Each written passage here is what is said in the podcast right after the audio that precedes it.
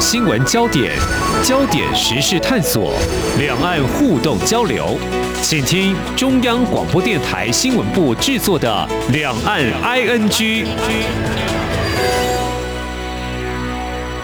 听众朋友您好，我是黄丽杰，欢迎收听两岸 N G。呃，谈到这个手机是几乎是不离身的啊，那么常使用的电脑、笔电跟电视呢，都少不了这个印刷电路板呢。不过最近呢，倒是在这个我们相关的报道，我是看到谈到减薪啦、压低价格啦、消化库存啦，都是常听到的一些消息，感觉呢，呃，不免令人忧心。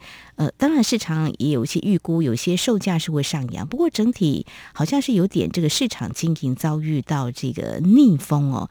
好，我们谈到台湾的面板业起步的发展哦，呃，三十年前到中国大陆的昆山开始有了第一家投资的台厂，那么到现在台厂们，嗯，有一些是做出了一些重要的决定，就是要转移生产基地。诶，为什么要生产基地大挪移呢？而且有可能。会选择转向泰国。我们在今天特别邀请《财讯双周刊》副总编辑林宏达来观察探讨，非常欢迎副总编，你好。是主持人好，各位听众朋友大家好。好，那么台商西进呢，大概是过去这三四十年来大家常说的。那面板业当然也是。那么在中国大陆发展应该也算不错了，否则不会投资市场到现在都已经三十年的时间。那么初期来看，当时投资环境。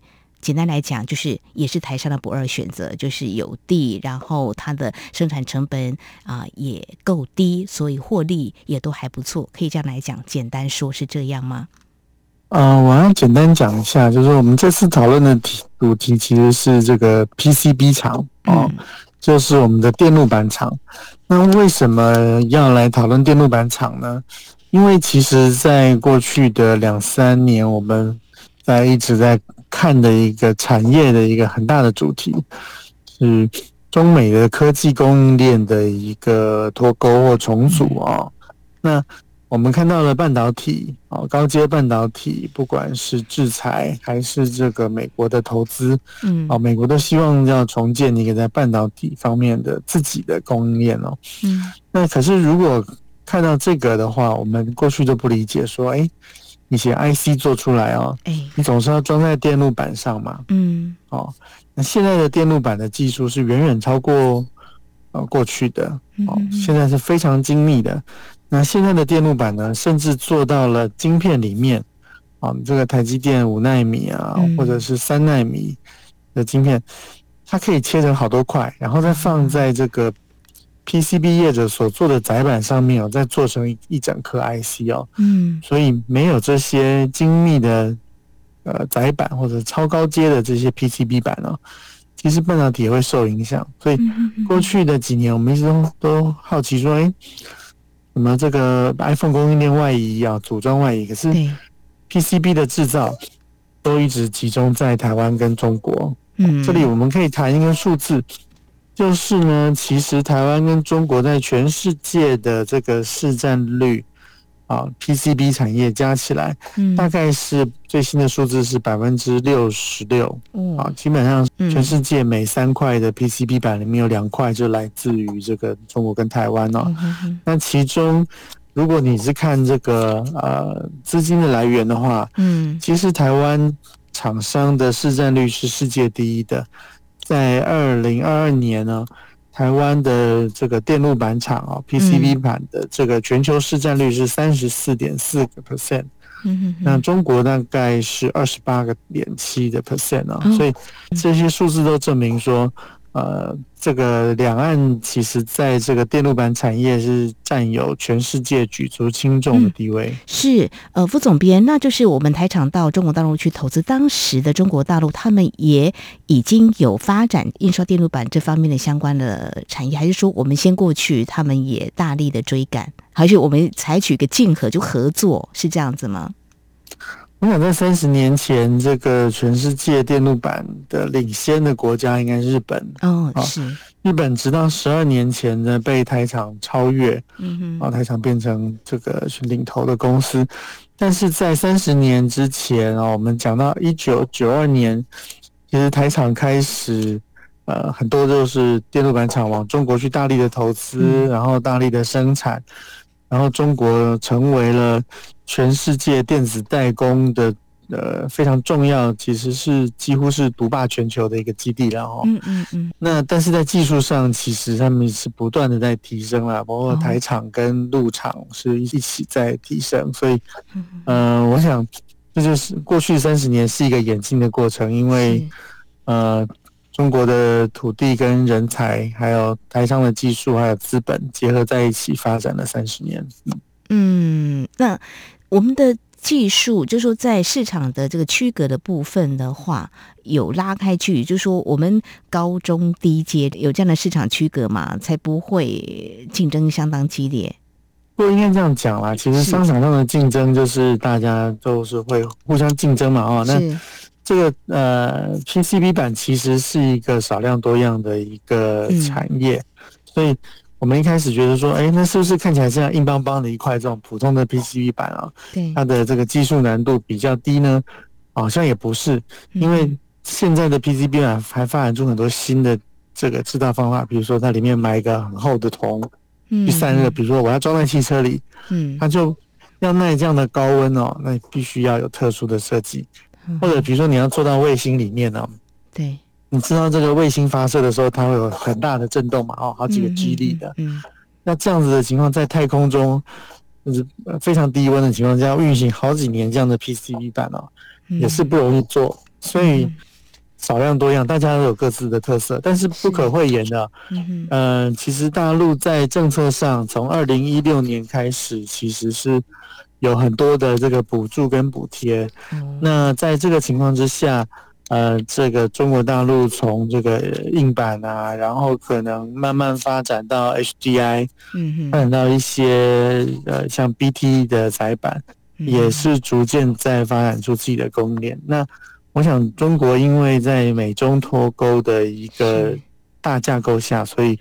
中国一定会希望在电路板这边也要发展出自己的全套的供应链。嗯，那相对的，我们的台厂呢，怎么样去掌握住自己的优势呢？因为在这次嗯最新一期的探讨当中，你们就嗯特别去关注有关我们的台厂，他们为什么要把生产基地呢？呃，想要转移到其他国家？那这个部分是我们。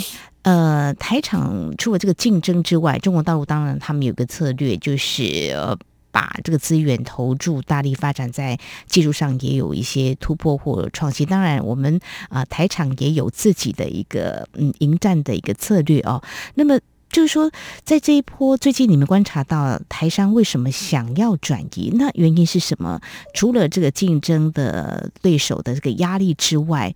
呃，这个还有什么样可能？比如说，这两三年来的疫情对他们会有一些影响，可能也是一个出走的一个拉力吗？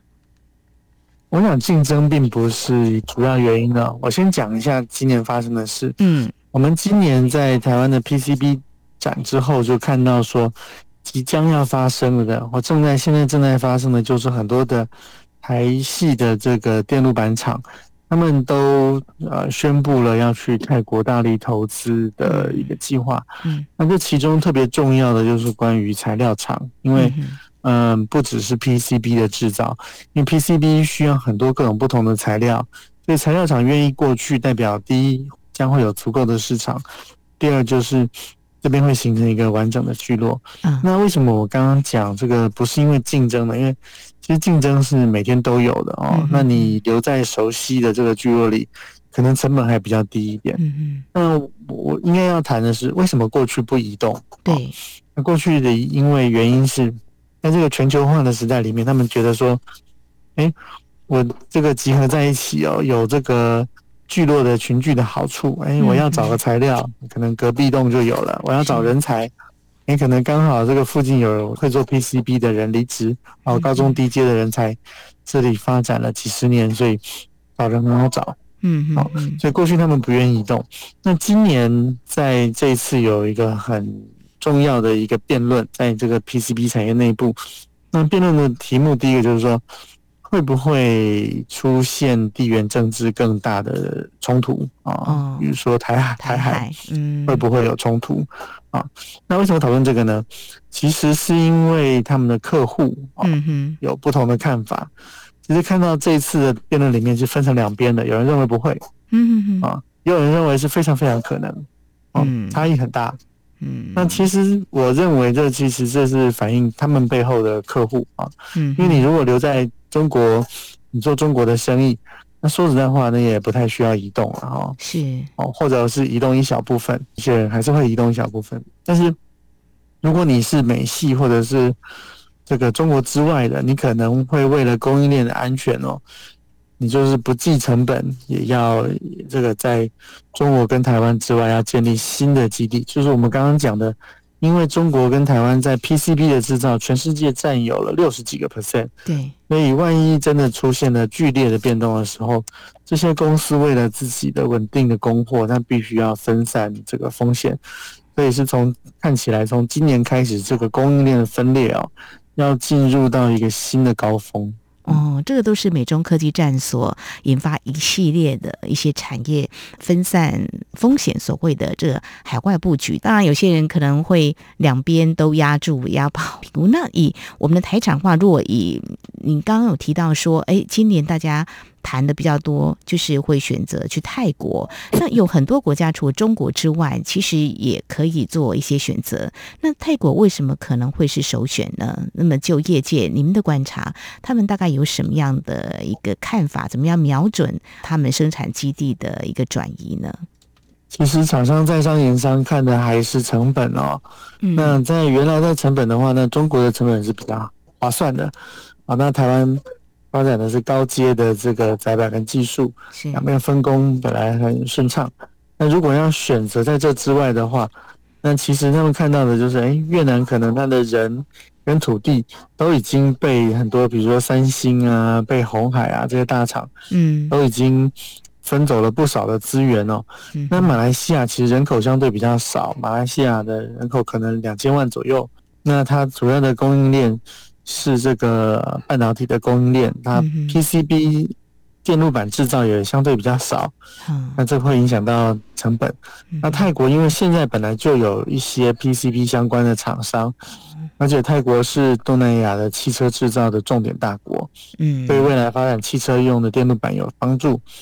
那再加上这个它的人口也够哦，它有东协的这些关税的优惠，所以嗯，这些厂商。他们就是在这次讨论中就觉得说，那既然我们要去，我们还是要维持一个群聚的效应。嗯哼，所以我相信这一次已经有好多家已经宣布，他们就是要在泰国盖新厂的话。慢慢就会有更多的这个公司会加入。嗯，好，非常谢谢财讯双周刊副总编辑林宏达在今天节目的前半阶段啊，带我们一起来了解一下产业发展。这个面板业看起来在中国大陆投资的，我们台厂呢有一些呢开始分散风险的概念，原因也是因为这个美中的科技战所引发的。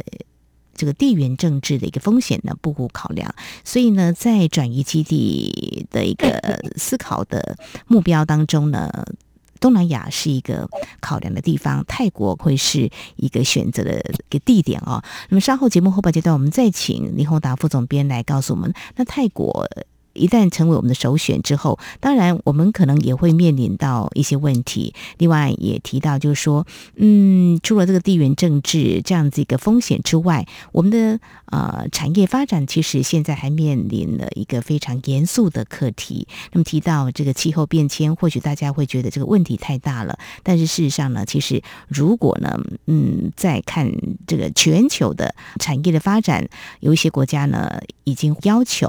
必须要落实有关啊近零碳排这样子的概念，那我们的产业是不是还是原地踏步，不会有所改变，还是要做更长远的规划呢？我想这个比较严肃的课题，稍后我们也一起来关心。我们节目稍后回来。今天的新闻就是明天的历史，探索两岸间的焦点时事，尽在《两岸 ING》节目。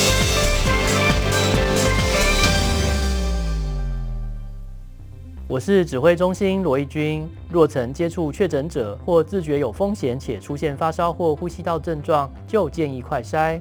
快筛阳性者可透过视讯诊疗或前往社区筛检站与医疗院所，由医师视讯或现场评估确认。如符合六十五岁以上或慢性病等条件，由医师评估后开立药物，请遵照医嘱服药。疫苗打三剂，一起做防疫。有政府，请安心。以上广告由行政院与机关署提供。这里是中央广播电台台湾之音。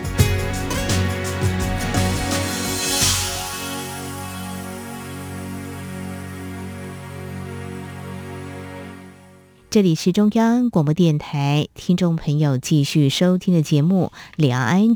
我们在今天节目当中邀请听众朋友一起来关心产业的发展。我们今天切入的焦点是谈到有关啊这电路板的大迁徙。那么从台湾说起，从投资中国大陆到现在，我们有一些台厂呢，为了要分散这地缘政治的风险，会选择啊到东南亚。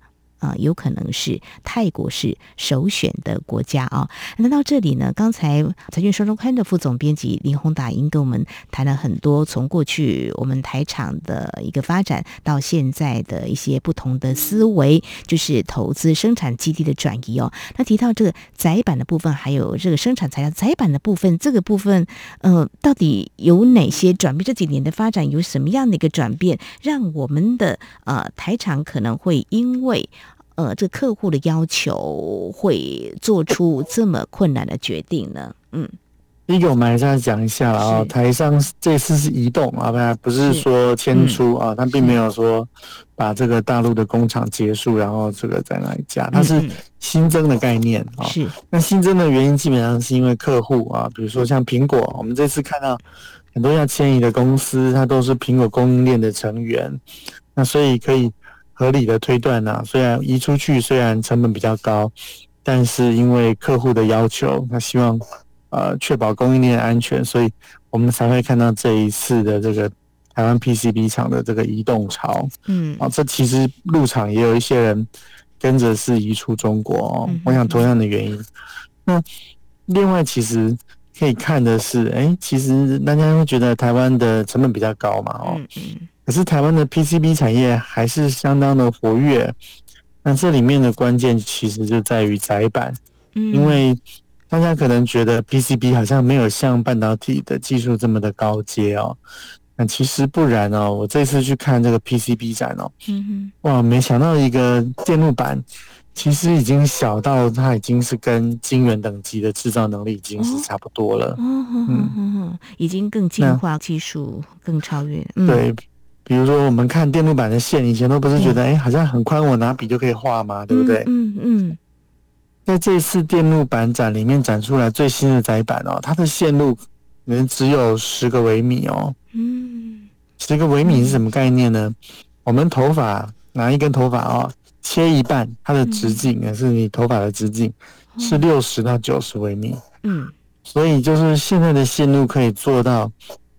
头发直径的六分之一，哇，这么的细微，嗯，对，那那这个东西是拿来放在晶圆里，因为比如说我三纳米，我的电路要接出来嘛，我总要接在一般的电路板上嘛，嗯，可能有几万个点啊，可是你可以想象到说，有几万个点的这个 IC，你要怎么把电路接出来呢？哦，第一层也还是要靠这些这个 substrate，靠这些载板来连接，所以电路板才会越做越精密。哇，真的好精密哦，好精细，真的难以想象。我们人类也真是 很厉害的啊、哦。好，所以这样子的一个印刷电路板的一个更细微的突破技术，应该就是已经有被开发出来，也是我们所掌握的，是吗？哦，那当然了，台厂是换一个生产基地，是让生产可以顺畅一点，但是。呃，技术当然都是掌握在台商的手上。嗯嗯，好，刚刚提到就是说，我们的台厂有一些可能会选择到泰国啊、去投资的哦。泰国，你刚刚有提到，它已经有发展这个 PCB 有些基础。嗯，那过去之后呢，我想除了台厂之外，是不是相对的也会有一些竞争对手？那是想必是一定的。那泰国的投资环境，相较一些国家，在政局上稳定吗？还相对 OK？嗯，我想东南亚国家偶尔都会出现一些问题，就是政治上的动荡了哦。是，我们举个例子，比如说越南。越南之前有排华暴动嘛，哦把很多这个台商的这个工厂给烧了，嗯，啊，不过就是几年可能会发生一次哦，就这样。嗯、那不过泰国这个要讲一下，泰国有的时候你常会看到这个示威哈，对，有一年我去旅行哦，去想想看，嗯哼哼，你会发现其实整个曼谷你其实感觉不太到说它示威的这个状况，它是某个区域。啊，某个区域，那泰国是佛教国家啦，是，而且它有太皇啊，那所以最主要就是可能有呃这个有各种不同的势力，它定期会爆发一下，但是哦。呃这个很大幅度的影响整个国家的运作，大概这两年比较没有，嗯。其实谈到这个，或许有些听众朋友有一些回忆啊。台湾也曾经有一段时间是红衫军，有没有在总统府前广场？嗯、那这个要上国际版面，嗯、国际间大家会讨论台湾怎么了吗？我们还不是照样打卡上班？台湾还是运作的非常的好。也就是说，这个提到这个泰国的一个政局，基本上还没什么问题。但是在投资环境的部分的话，是不是比如说相对越南？应该还好吧。我们台商在那边其实经营也是有几十年的，还蛮长的一段时间。其实台厂也是可以在那边努力来开发新的市场。我想应该是这样讲，泰国现在当前遇到的问题就是要尽量吸引外资。哦，那记不记得今年其实今年初发生了一件事情，就是有一个泰国的好像是前警察哦，拿枪去扫射这个哦是幼稚园。没错，这个是非常非常严重的，连包括泰皇都亲自去探视这个伤者哦。嗯、在这个新闻之后，泰国内部讨论就是觉得说，其实这个贫富差距，过去两年这几年的这个封锁，其实对泰国的这个观光业形成了很大的影响。那可以想象嘛，哈。所以泰国现在非常的欢迎这个外面来的投资，甚至讨论说。要不要把土地也可以让开放，让外国人可以买哦？所以贫富差距本来在泰国就是一个大问题。嗯，那过去两年的萧条就加剧了这个事情，所以我想现在去投资的话，应该也是泰国的政府会是相当欢迎的。嗯嗯，对，这两三年因为也有这个疫情的关系啊，所以呢，观光业是比较萧条一点，比较没落一点哈。那基于这个经济产业的发展呢，总是要把这个大家的日子过好，所以他们应该非常欢迎这外资前往投资的哦。那至于提到一个，我想刚已经有带到了，就是面对一个气候变迁的问题。当然，我们在谈这个议题的时候，这个联合国气候变化纲要公约第二十七次缔约方的会议呢，在埃及举行哦。那么今年的目标啊、就是要希望各国履行承诺，实现巴黎协定的目标，将全球升温控制在摄氏两度内。啊，当然也要在严防极端气候事件的加剧。谈这个跟我们今天节目啊谈了很多重点，就是台商的一个策略啊，怎么样去找寻更好的商机，谈的都是客户的需求。那。最后要谈这个事，其实也是一个必须正视的一个问题，因为地球村嘛，那我们台湾接单呢，我们也是要迎合客户的需求，这个好像是一个不可逆的一个议题，必须要正视。那在这个部分的话，嗯，副总编你怎么样来看？比如说像泰国，我们这边投资，中国大陆其实也重视这个啊。碳排净零，台湾也是有立法，只是说大家做法跟速度都不一样。那这个部分的话，怎么样来让台商其实要有更长远的正视这样的问题？您有什么样的看法呢？我想净零碳排是这个全人类都面对的嘛，哦，因为我们就希望人类的发展是永续的。嗯、各位看到过去几年的这个异常的气候，不管你是在中国，你是在美国，你是在台湾。